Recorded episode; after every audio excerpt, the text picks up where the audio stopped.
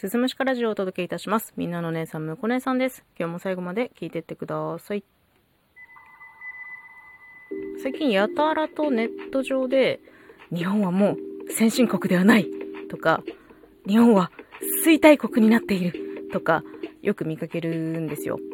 で、まあ、実際、高度経済成長期の後、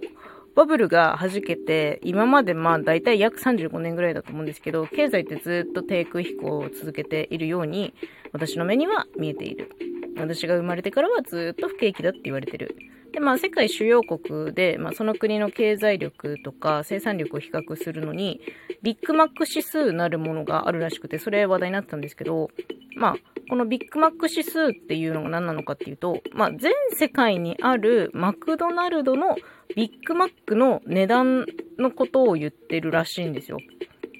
あの、全世界にある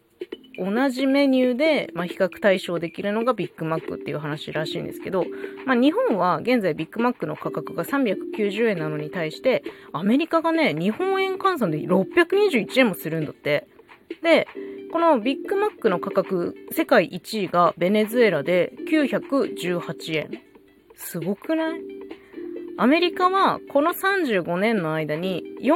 円強上がったっぽいんですよ。なのに日本は1回260円まで一応下がりまして、で、今390円になってるんですね。で、これはつまり、まあ、日本国民のお賃金が低い。所得が低いからそうなっているらしいんですけど、じゃあさ、その収入上げようと思うなら、もうそのお給料上げようと思うなら、生産力を上げなきゃいけなくなってくるわけですよ。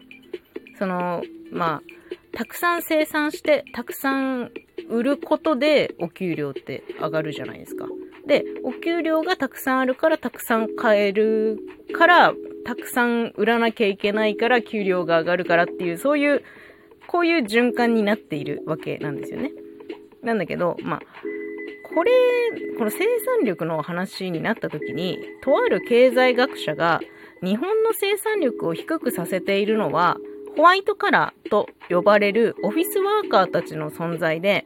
まあその中でも無駄な労働があることを指摘してるって見たんですよ。まあ、その無駄な労働ってなんだっていう話なんですけど、会議をするための会議があったりとか、そのプレゼンのためになんかやたらとプレゼンを作ったり用意しなきゃいけなかったりとか、何かにつけてこう上長のハンコが必要だったりとか、こういう昔からある慣例化したものって、まあ確かに令和の時代にはそぐわないかもしれないなっていうふうにはちょっと考えさせられましたね。あ、無駄と言い切ってしまうのはどうかなっていうのもあるんですけど、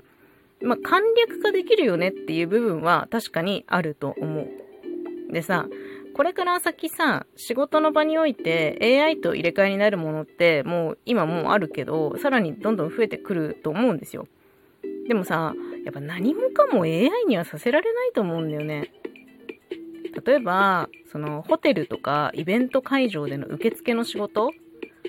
これは、まあ、事前にネットで申し込みをして、当日はタッチパネルでできるから、まあ、半分は AI に任せられると思うんだけど、絶対なんか、イレギュラー対応みたいなのって出てくると思うんですよね。そういう部分は、やっぱり人間が対応しないと、こなせないと思うし、いや、わかんないよ。知能がこう発達した AI ならこなせるかもしれないけど、その人間的な心情で言うと AI に対応されるより人間に対応された、な人間の心ある対応された方が、なんかこうね、なんか人間って感情があるから、何か困りごとがあるときは人対人のやりとりの方が安心感であったりとか満足度が高くなるんじゃないかなっていうふうに思うんですよね。なんか AI をこう、うまく、うまく取り込んで無駄な労働を排除していくことで生産力が上がんないだろうかっていうのは、まあ、ちょっと考えさせられた部分ではある。うん。まあね、働く現場を変えて生産力向上っていうのもわかるんだけど、でも、その、サービス業ね、私とか例えば居酒屋で働くものとしてはこれサービス業ですから、だからね、人間の感情面のケアみたいなものも一つの仕事だと思うので、そういった部分はやっぱ人間がやっていかなきゃいけないと思うからさ、なんかこう、うまくね、塩梅よく、塩梅よく AI が入ってきてくれて、な、生産力上がればいいなと思うけど、ちょっとね、渋い話もたくさん聞くので、ちょっとまあね、商売する身としてはきついんですけど、まあちょっと私たちも頑張りたいなと思いつつね、まあそういったことを考えさせられましたというお話でございました。最後まで聞いていただいてありがとうございます。また次回もよろしくお願いします。